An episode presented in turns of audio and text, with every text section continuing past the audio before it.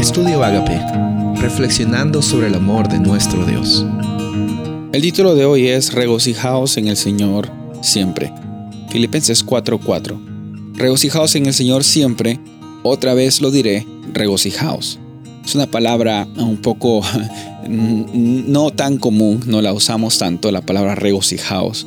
Podríamos decirlo en un idioma más contemporáneo, es alégrense, estén contentos, eh, eh, eh, vivan con la realidad de que en el Señor podemos tener gozo, tengan esa alegría.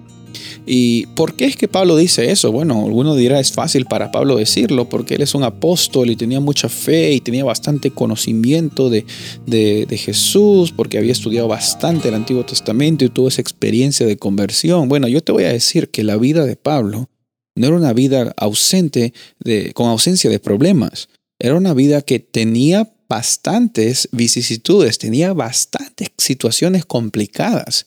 Y, en medio de esas circunstancias difíciles, vemos de que Pablo escribe la carta a la iglesia de Filipos. Y en esta carta, ¿sabes dónde se encontraba Pablo? Él se encontraba en la cárcel.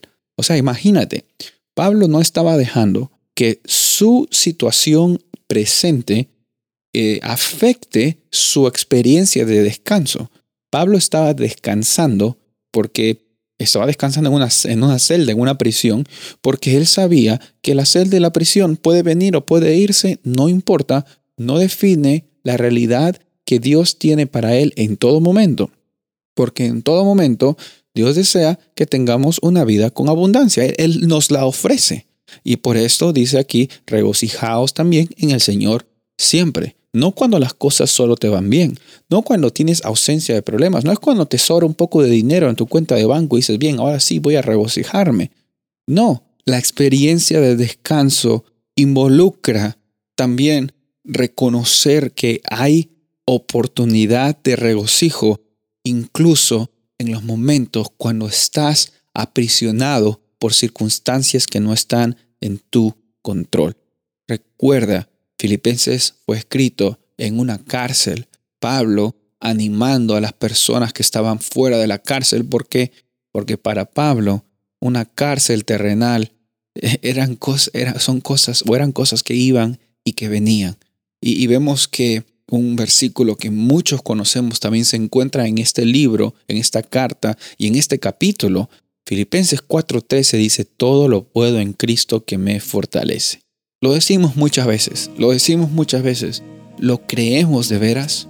Hoy día tenemos el privilegio de ver eh, a, Jesús eh, en nuestras vidas y por medio de eso sabemos de que todo lo podemos, no porque se trata de nosotros, sino porque se trata de lo que Jesús hace por medio de nosotros y cómo podemos extender eso a otras personas. Regocíjate siempre. Soy el pastor Rubén Casabona y deseo que tengas un día bendecido.